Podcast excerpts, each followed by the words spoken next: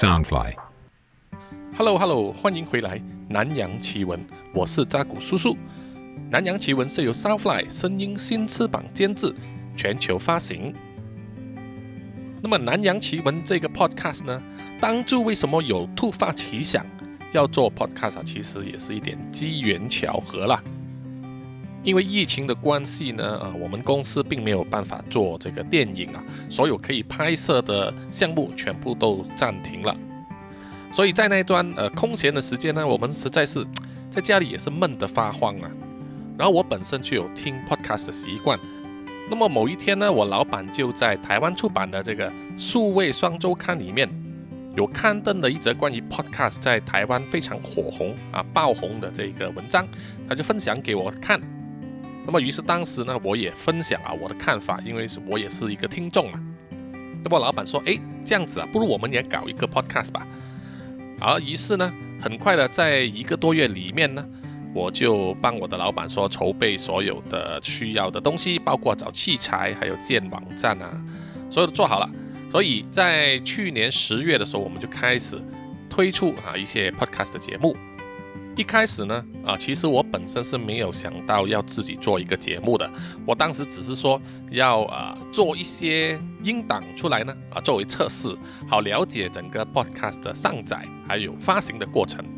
在还没有正式使用麦克风啊正规的麦克风之前呢，我使用的是手机的那种耳机麦克风啊，所以录出来的节目的那个音声音的素质呢，其实真的不太好。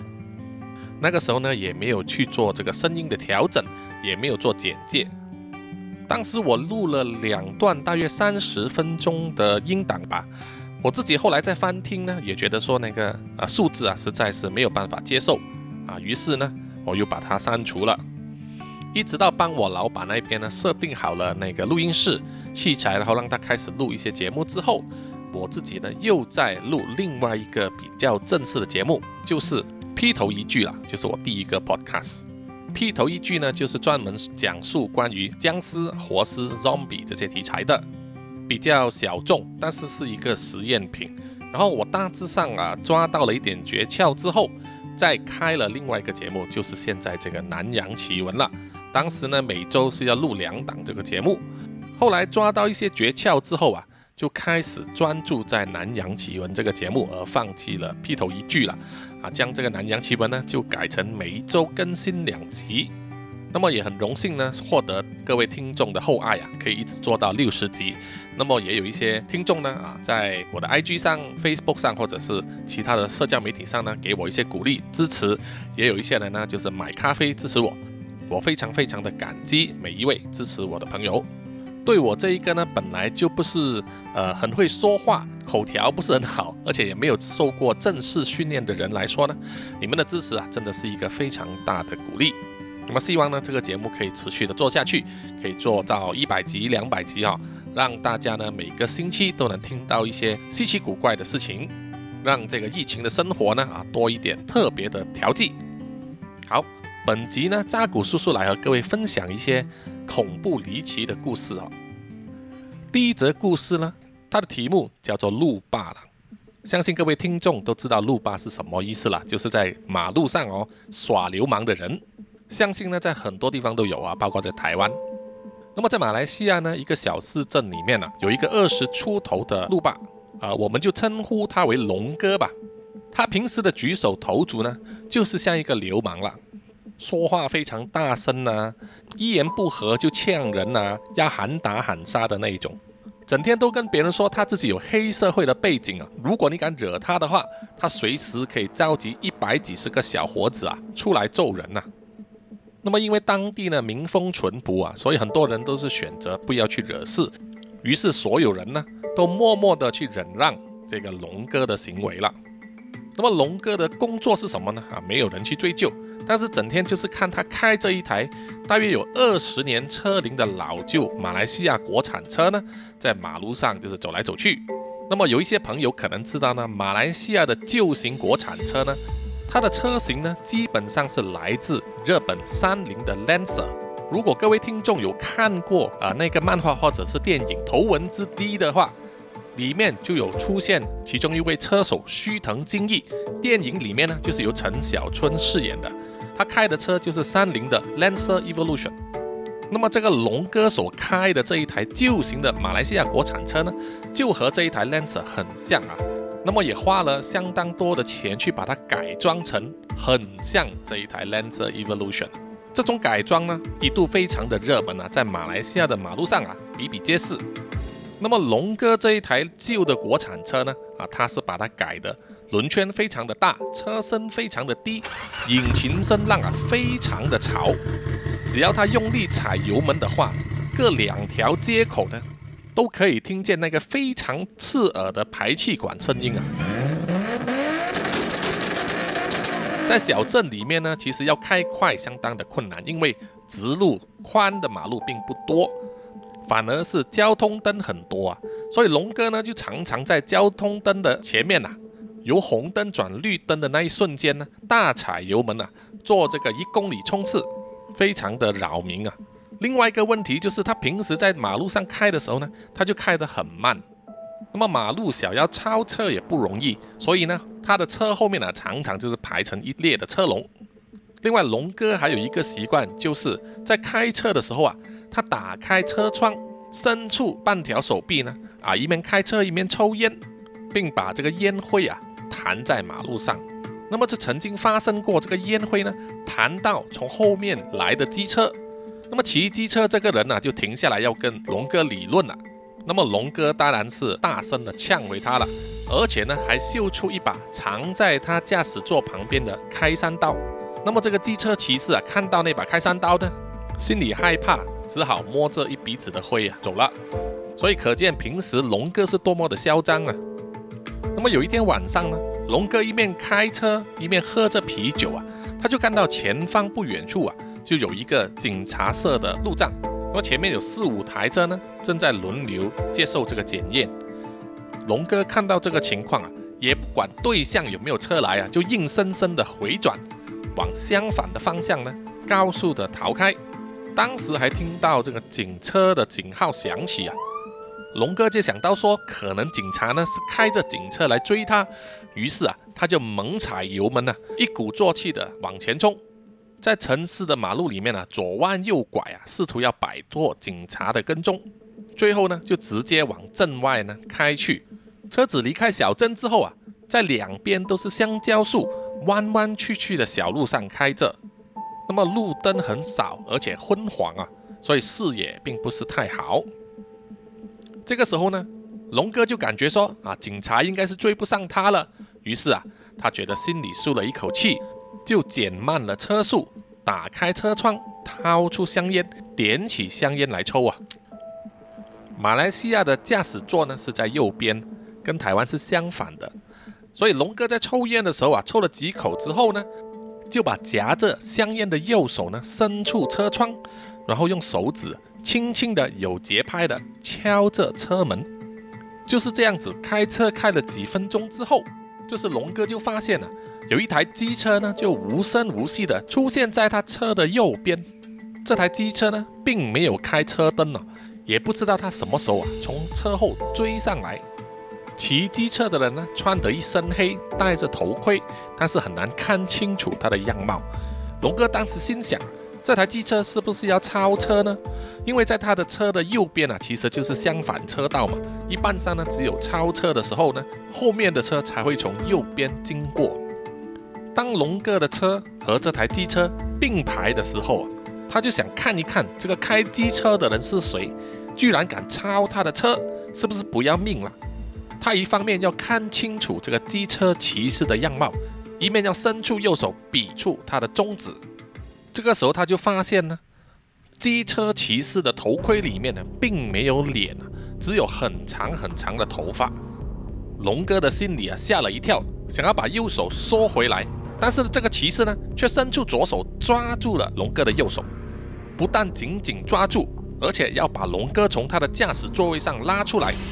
龙哥就下意识的左手紧抓着驾驶盘，右脚呢就顶着离合器啊。来支撑自己不被这个骑士呢拉走。这个骑士呢继续用力拉，手掌啊越抓越紧，抓得龙哥的右手肘啊，非常的痛。于是啊，他就右脚呢猛踩油门，想要加速甩开这个骑士。这样子的一番拉扯呢，龙哥的车也在马路上开得左摇右摆啊。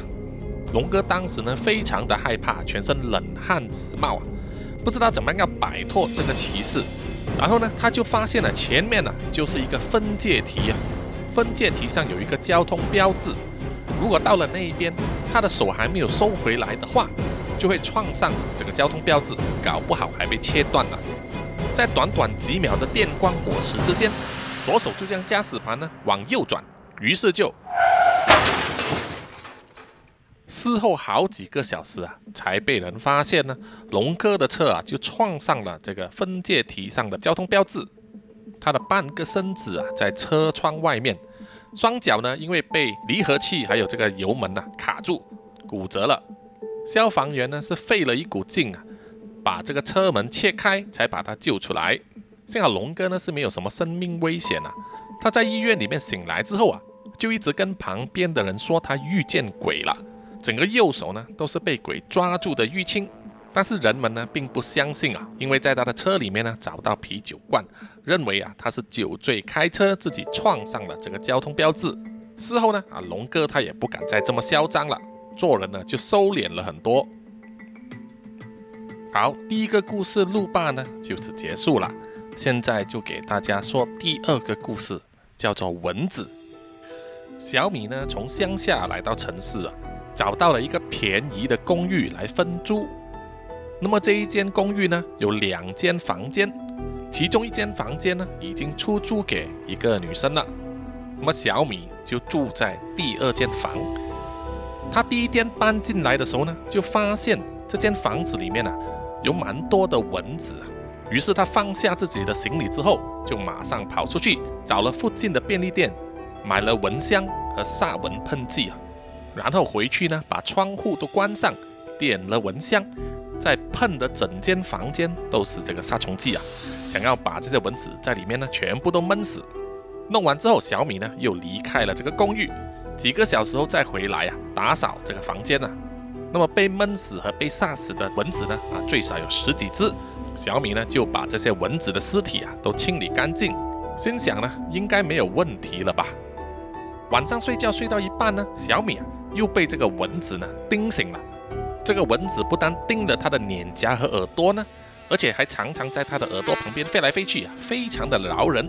于是啊，小米在半夜呢又点起蚊香，在狂喷这个杀虫剂啊，自己呢就躲在被窝里面呢，希望能够熬过第一个晚上。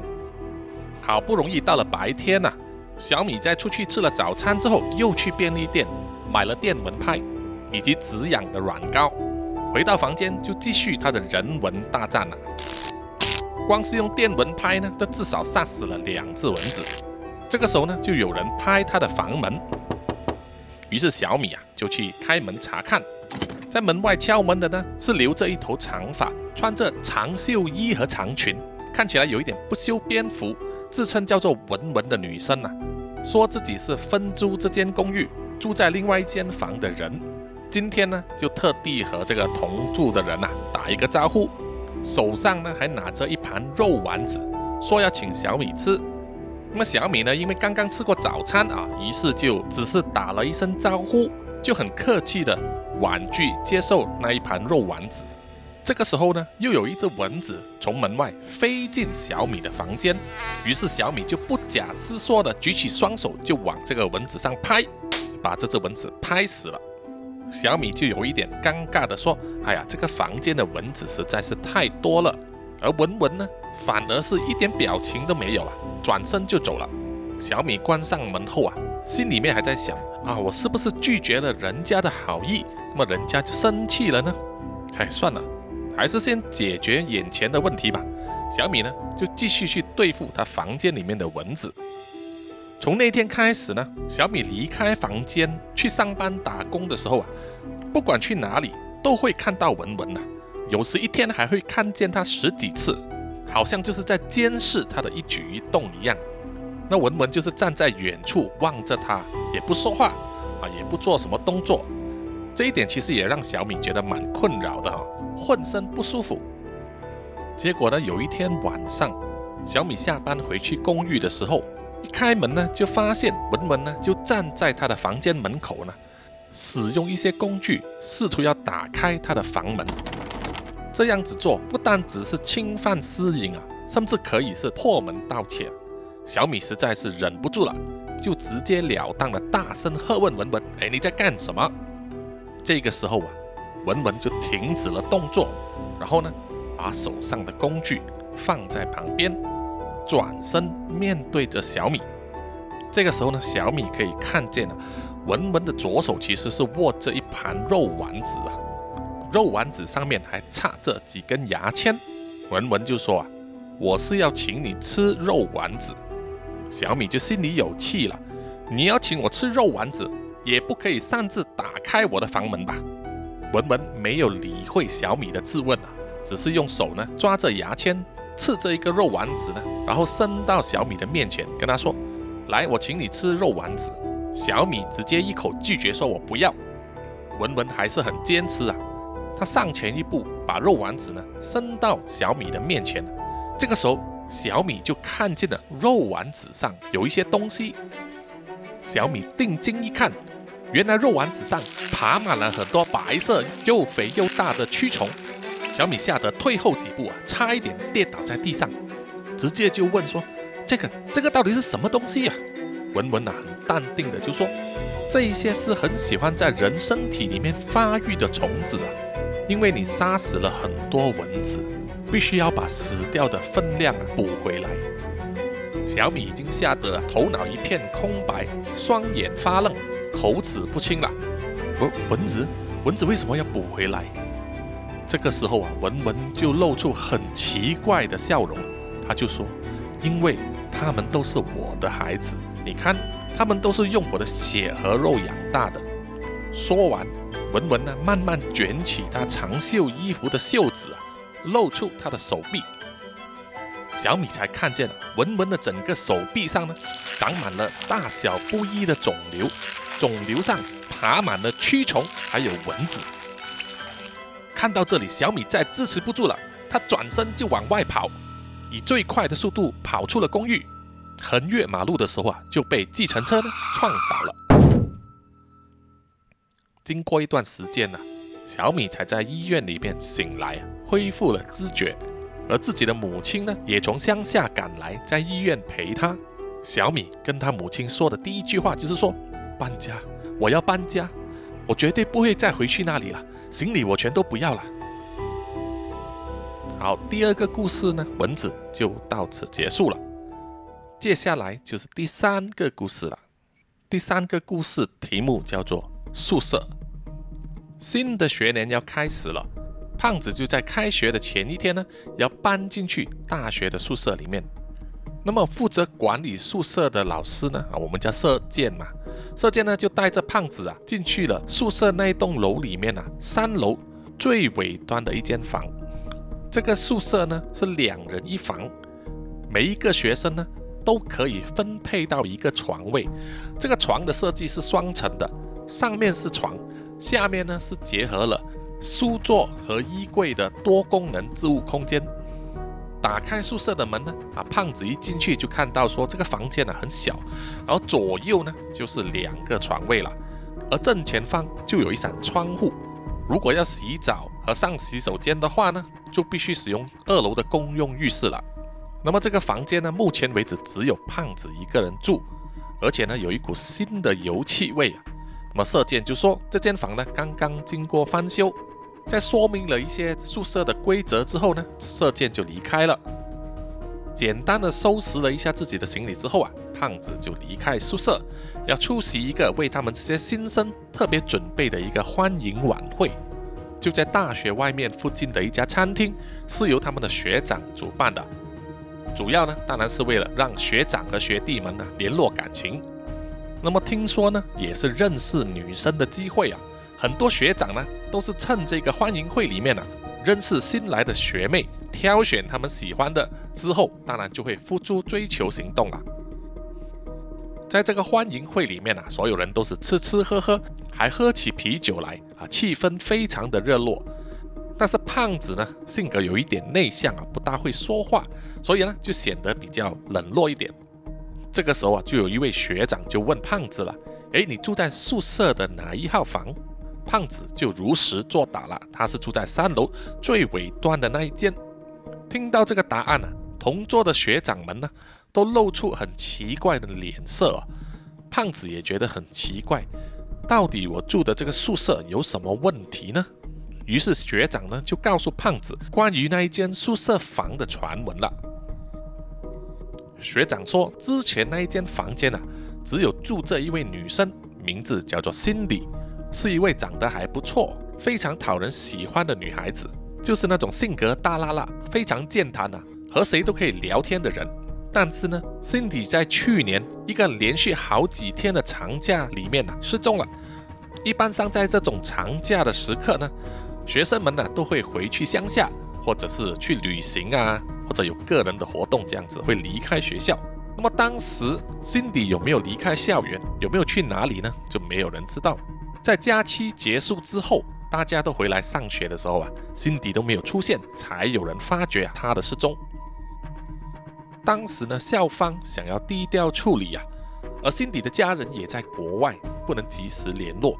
所以警察呢也是来看一看，转了几圈呢，啊，就列为失踪人口，然后就这样子，好像不了了之了。这个时候啊，另外一位学长又插嘴的说，啊，他听说辛迪啊，私生活呢非常的乱的，男女关系呢不清不楚，甚至还和学校某一位老师呢发生这种不伦关系。但是是哪一位老师呢？啊，没有人说得上来，啊，大家也只是听说猜想。并没有确凿的证据啊。聊开这种心酸涩的话题之后啊，学长们所说的内容呢，也越来越露骨了，让胖子啊，即使他是一个男生，也听得面红耳赤。这个时候，突然间，坐在胖子身边的这一位学姐呢，就用力放下她的玻璃杯，直接离开了座位走了。这个时候，气氛就变得有一点尴尬了。胖子也是一脸懵的，不知道说什么好。就有另外一位学长呢出来打圆场啊，就说啊，大家不要介意，继续的喝。大约过了十分钟之后啊，胖子觉得自己吃的差不多了，也不想和这些学长这样子一直喝到天亮，于是他就给了一个借口，就离开了这个餐厅。胖子呢一个人在晚上啊，慢慢的走回宿舍啊。当他一面走一面点燃一根香烟的时候，哎，就发现刚才离开座位的那位学姐呢。就站在前面啊，等着他。那位学姐呢，直接拿走了胖子手上的香烟，抽了几口，然后又给回了胖子。就这样子，两个人呢，一面走，一面交互的抽香烟，一面聊天。原来呢，这个学姐啊，叫做阿月，跟 Cindy 呢是上同一个科系，所以啊，也算是比较合得来的朋友，只是住在不同的宿舍。那么阿月就说啊，他不喜欢那些学长呢这样子来说他的朋友 Cindy，因为他知道辛迪呢并没有传闻中的那种水性杨花，男女关系混乱呢，大部分呢都是学校里面的传言，而且一传十，十传百，就越描越黑了。只是辛迪呢从来都没有介意别人怎么说他，这样子两个人聊着聊着，回到学校之后就分开各自回去自己的宿舍房间了。接下来的一个星期呢，胖子就开始了他的大学生活。但是他住在宿舍里面呢，却是睡得不是很安稳了。因为呢，他常常觉得呢，房间里面好像有人在望着他，一直注视着他。他睡觉的时候也会发噩梦，梦见呢，房间里面有多了一个人在望着他。胖子呢，只能每次自我催眠的说，这个是他自己的学业压力啊。在鞭策他努力学习，就这样子呢，过了一个月。有一天深夜呢，胖子睡得并不是很熟啊。突然间呢，他感觉到在他的床旁边呢有东西，即使他当时是闭着眼睛啊，都有一种强烈的感觉，有一个人站在他的床边。因为胖子的床嘛是在上层呢，而且当时他是侧睡啊，脸孔向外，所以呢。他有一种很强烈的感觉，在他的脸孔前面几寸的地方呢，就是有另外一个人的脸孔在看着他，好像在对着他的脸呼出冷冷的空气。胖子当时心里啊非常的害怕，冷汗直冒，心里呢一直在念阿弥陀佛，阿弥陀佛。这个时候呢，他又感觉到前面几寸的那张脸呢向上移动，然后就从天花板上向下俯视着他。胖子呢，甚至能够感觉到有很长的头发从上面垂下来，碰到他的脸颊。胖子心里啊，就加快的念阿弥陀佛，阿弥陀佛，不管你是谁，请你放过我吧，请你快快离开。哎，说也奇怪啊，过一会之后呢，那个感觉就消失了。这个时候，胖子才敢慢慢的睁开眼睛，望向四周，而宿舍房间里面一如往常，什么都没有啊，非常的平静。接下来的时间呢，胖子几乎都睡不着啊，好不容易挨到天亮。他就飞快地换上衣服，离开房间去找他的学姐阿月。找到阿月之后，他劈头第一句就问：“你有辛迪的照片吗？她是长发的吗？”于是呢，阿月就掏出他的手机啊，翻开相簿，就找到了辛迪和他的合照，给胖子看。照片里面的辛迪呢，啊，的确是拍得相当漂亮。他留着一头染成棕色的长发。胖子看到这样的照片啊，心里一愣啊！难道我昨天晚上真的是见鬼了吗？见到的是心里的鬼魂吗？胖子将他昨天晚上的经历啊告诉了阿月，阿月也觉得非常的奇怪啊，因为目前为止呢，辛迪只是失踪，并没有任何消息或者报道说辛迪是死亡了的，怎么又会变成鬼了呢？胖子呢，继续翻看手机里面的相簿啊，从多张照片里面啊，怎么看都觉得说，昨天晚上他遇到的那个感觉啊，就像是 Cindy 在他旁边了。此外呢，照片里面呢，还有一些是 Cindy 去阿月的宿舍里面一起合拍的。胖子看了这些照片呢，就觉得有一些违和感了，但是他又说不出到底有哪里不对劲啊。于是那一天呢，阿月就提出一个大胆的建议，就是那一天晚上呢，阿月会偷偷溜过来胖子的房间呢，一起过夜。他要体验一下，是不是也能在半夜呢遇到这个可能是心底的鬼魂呢？听到这样子的提议啊，有那么一瞬间，胖子也禁不住会有宅男的那种想法，就是说有女孩子啊自动的去他的房间和他过夜啊。可能会在半夜投怀送抱，让他脱离啊处男的生涯。不过那也只是一瞬间了啊，毕竟他现在睡的房间呢，有可能是在闹鬼的。于是当天晚上大约十点多钟呢，阿月就来敲胖子的房门了。他带来了自己的睡袋，而且呢还穿着一条布料非常厚实的牛仔裤。他说他会睡在隔壁那张床的床垫上啊。但是呢，也警告胖子啊，不要有非分之想，半夜可不要乱来啊。胖子呢，也只能苦笑了。当天晚上啊，胖子就做了一个噩梦，他梦见呢，有一个女人的身影啊，横躺在天花板上，长长的头发呢垂下来，而且是棕色的。梦中这个女人的身影在天花板上一直这样子飘来飘去，然后呢，胖子就醒来了。啊，已经是天亮了。醒来之后，第一时间呢，胖子就去查看阿月的情况。啊，阿月还在睡，于是呢，他就拍他的脸颊，拍醒他，就告诉了阿月他自己梦中的情况。那么阿月也告诉胖子说，他昨晚有发了一个梦，但不是噩梦。阿月说他梦到呢，自己躺在睡袋里面呢，漂浮在空中啊，非常的自由。对于自己没有梦到心理或者是任何鬼魂的东西呀，阿月是觉得有一点失望啊，但是也有一点庆幸。但是只能说呢，昨天晚上他们这个过夜的实验呢，并没有得到什么成果。于是胖子呢，就只好等待阿月收拾一下自己的行李，等一下呢，他们一起出去吃早餐，再想想看啊，有什么新的点子。当阿月把他的睡袋铺在地上啊，准备慢慢卷起来的时候，哎，这个时候他就发现有点东西不对劲。他的睡袋在房间的地板上打横摊开的时候，可以碰到两边的这个衣柜啊。于是阿月就拿起他自己的手机，查看一下他过去所拍的照片。之后呢，就翻出其中一张照片，才发现到底是哪里不对劲了。阿月把手机的那张照片给胖子看，然后跟他说：“你看这个照片里面呢，我的睡袋在我的宿舍房间里面摊开的时候，你看这两边还有这么多空间才会碰到衣柜的角落。但是为什么在你的房间里面，这个摊开的睡袋呢，居然就会碰到衣柜的角落呢？”胖子听到啊，才恍然大悟。他就在阿月的手机里面啊，在翻看他之前所看过的照片，就找到其中一张有拍到窗户的照片。胖子当时看了这张照片之后啊，觉得有一点违和感，但是违和感到底在哪里呢？他用这张照片的窗户和自己房间的窗户比对一下，就看得出来了。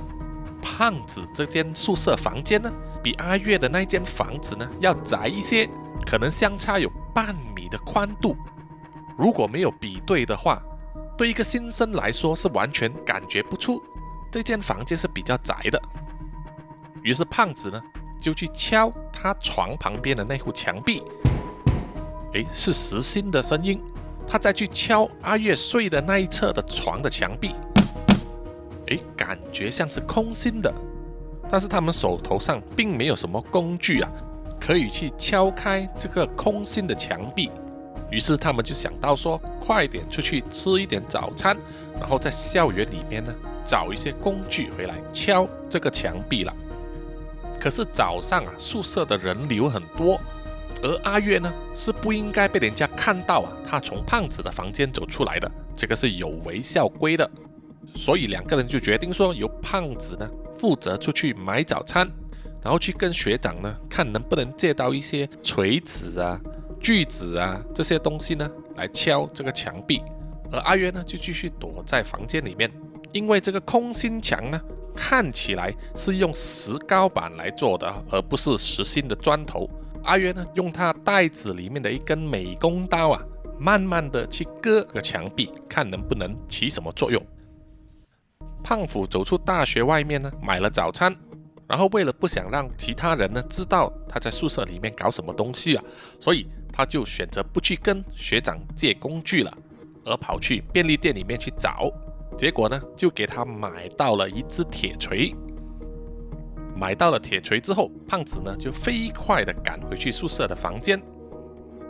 他打开宿舍的房门呐，就看到说，哎，那个石膏板的墙壁啊，好像被这个美工刀呢割出了一小块缺口啊。而阿月呢，就躺在这个床上啊，好像还在继续睡觉。胖子就放下了早餐的外卖，还有那根铁锤啊，就去检查一下空心墙壁的那个缺口啊，里面应该是有什么东西啊，但是因为缺口太小，还看不到有什么。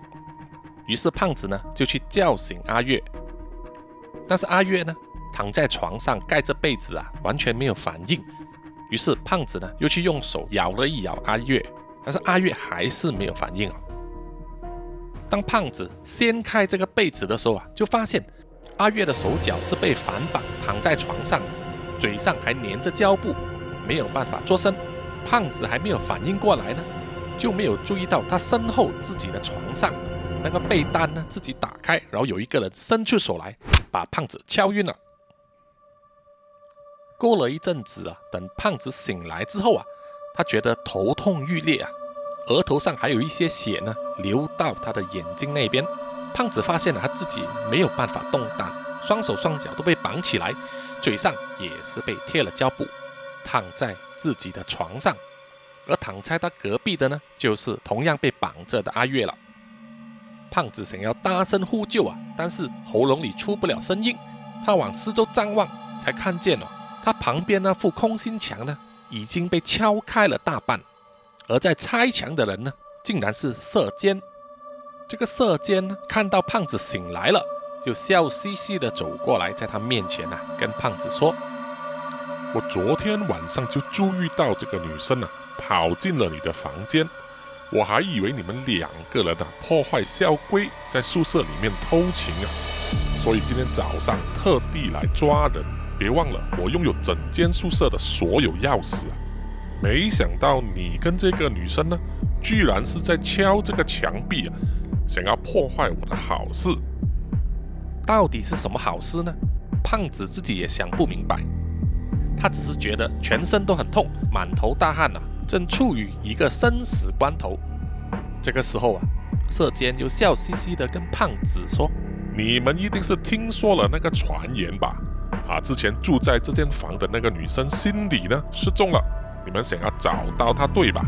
我现在就告诉你们她在哪里。说完呢，射箭就转身了，去把空心墙上的石膏板呢掰下来。掰下来之后啊，胖虎才看见这个墙壁里面呢，竟然藏着一具腐尸。这具腐尸呢，全身用透明的塑胶袋呢紧紧的包着，以站立的姿态呀靠在墙壁上，隐隐约约呢还是可以看到那具腐尸啊。留着一头很长的棕色头发。你看，你们要找的人呐，就在这里。射箭笑嘻嘻的跟胖子说：“在去年假期前夕的晚上，我偷偷进来这个房间呢，玩了他一个晚上，再把他杀死，然后在房间里面腾出零点五米的空间，把它埋在这个空心墙里面，神不知鬼不觉，一直到你们这两个人呐进来破坏我的好事。”不过没关系，这一堵空心墙呢，还有空间可以多埋两个人。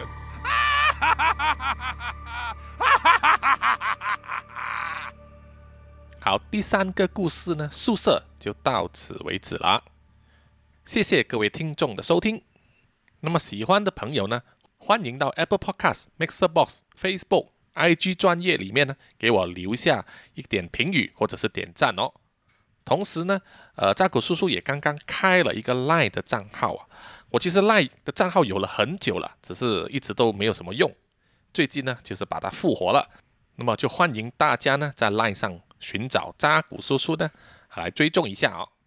好的，那么我们下一题再见，拜拜。